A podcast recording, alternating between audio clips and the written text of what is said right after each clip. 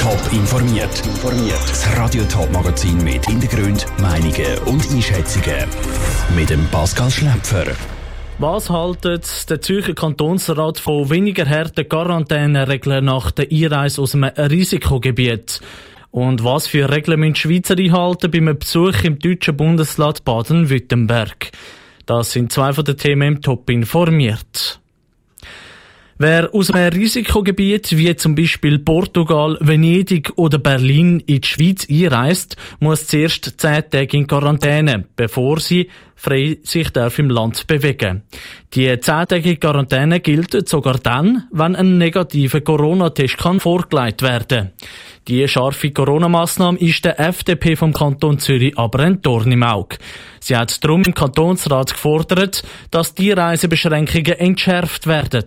Wer einen negativen Corona-Test vorlegen soll von der Quarantänepflicht befreit werden. So die Forderung. Wie die bei den anderen Parteien im Zürcher Kantonsrat angekommen ist, weiss der Niki Stettler. Es ist am Morgen hitzig zu und her gegangen in der Zürcher Messehalle, wo der Kantonsrat über Lockerungen der Quarantäneregel diskutiert hat. Die FDP will nämlich Quarantäne für die Leute, die aus einem Risikoland können aufheben können. Zumindest für die, die einen negativen Corona-Test vorweisen können. Sie argumentieren vor allem mit den Arbeitsplätzen, so zum Beispiel ihr Kantonsrat Marc Bourgeois. Es beginnt beim Raumpfleger des Informatikzulieferers eines ÖV-Zulieferers. Auch dessen Job ist gefährdet mit dieser Maßnahme.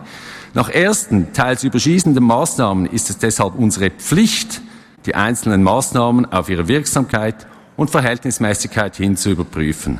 Darauf aber hat er sich einiges müssen anhören von seinen Ratskollegen. Das Parlament sei der falsche Ort, um über so Massnahmen zu diskutieren. Weil, hätte das Parlament der Vorstoß angenommen, dann hätte die Zürcher Regierung die Forderung müssen beim Bund platzieren und das ist am Rat von links bis rechts zu weit gegangen. Zudem sagt der Josef Widler von der CVP, Testen allein nütze nichts. Zu gross sind die Fehlerquellen bei den Ergebnissen. Man müsse viel mehr auf die Bevölkerung vertrauen. Obwohl, ich weiß, dass es dumme Leute gibt, die, die sich dumm verhalten. Aber die werden sich trotz allen Vorschriften dumm verhalten. Ob an einem Familienfest fünf oder hundert Leute sind, kommt nicht drauf an. Und auch die zuständige Regierungsrätin und Gesundheitsdirektorin Nathalie Rickli meldet sich in der Debatte zu Wort. Ihr sind vor allem die ausländischen Corona-Tests ein Dorn im Auge. Sie können einem ausländischen Corona-Test nur bedingt vertrauen, denn Sie wissen nicht, unter welchen Bedingungen und auf welche Art und Weise der Abstrich gemacht wurde. Sie haben auch keine Garantie über die Echtheit des ausländischen Zertifikats. Und Sie wissen auch nicht, ob sich die Person nach dem Test doch noch angesteckt hat. Am Schluss sagt der Kantonsrat mit 137 zu 31 Stimmen klar Nein zum Vorschlag von der FDP und spricht somit der Kantonsregierung sein Vertrauen aus. Der Niki Stettler hat berichtet. Eine Änderung im Kampf gegen das Coronavirus im Kanton Zürich gibt's aber gleich zu vermelden. So hat die Regierungsrätin und Gesundheitsvorsteherin Nathalie Rickli bekannt gegeben, dass im Kanton Zürich testweise vier Apotheken dürfen Corona-Tests durchführen.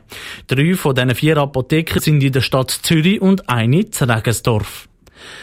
Der Europapark Rust will die Schweizer Besucher anlocken. Und das, obwohl ein Haufen Schweizer Kantone auf der deutschen Corona-Risikoliste stehen. Dazu zählt unter anderem auch der Kanton Zürich. Das Bundesland Baden-Württemberg hat vor ein paar Tagen aber eine Ausnahme beschlossen. Wer aus einem Schweizer Grenzkanton kommt und weniger als 24 Stunden ins Bundesland einreist, der muss nicht in Quarantäne.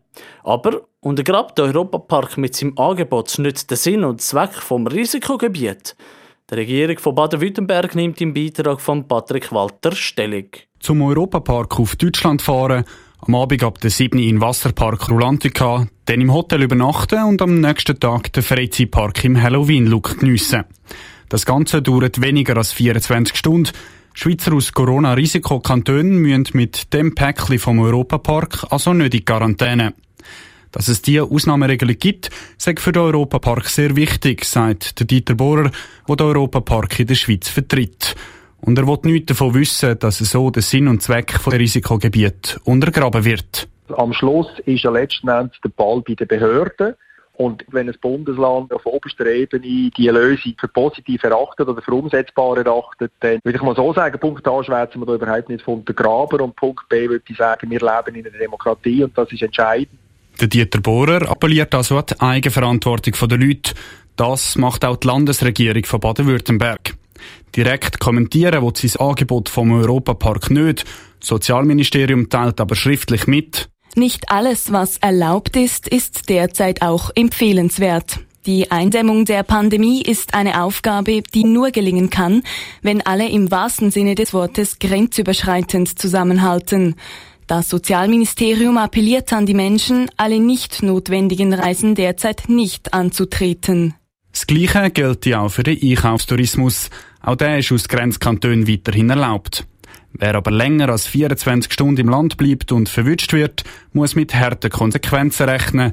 Einerseits muss die Person dann in Deutschland in Quarantäne, andererseits droht der Bus von bis zu 25.000 Euro. Der Beitrag von Patrick Walter. Umgekehrt hat die Schweiz übrigens zwei deutsche Städte als Risikogebiet eingestuft. Wer aus Hamburg oder Berlin in die Schweiz einreist, der muss in Quarantäne. Top informiert, auch als Podcast. Mehr Informationen gibt's auf toponline.ch.